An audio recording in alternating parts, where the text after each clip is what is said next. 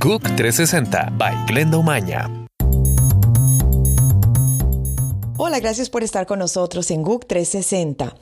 Un cohete ruso Soyuz con tres astronautas a bordo que despegó el domingo del cosmódromo de Baikonur en Kazajistán se acopló con éxito hoy a la Estación Espacial Internacional. Los tres astronautas fueron recibidos por los tres actuales ocupantes.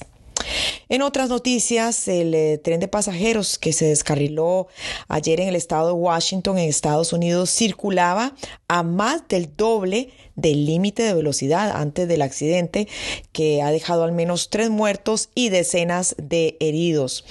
La información preliminar obtenida de una registradora de datos en la locomotora indica que iba a 128 kilómetros por hora en una zona limitada a 48 kilómetros por hora.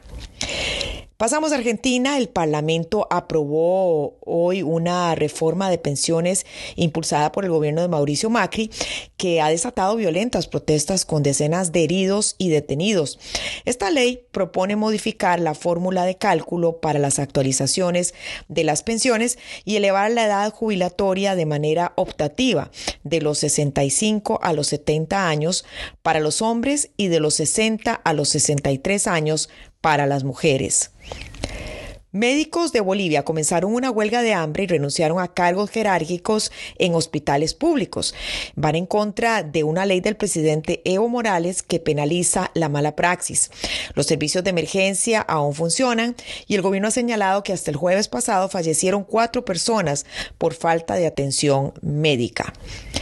El desempleo en América Latina y el Caribe aumentó por tercer año consecutivo en el 2017 y se ubicó en 8,4% según datos de la Organización Internacional del Trabajo.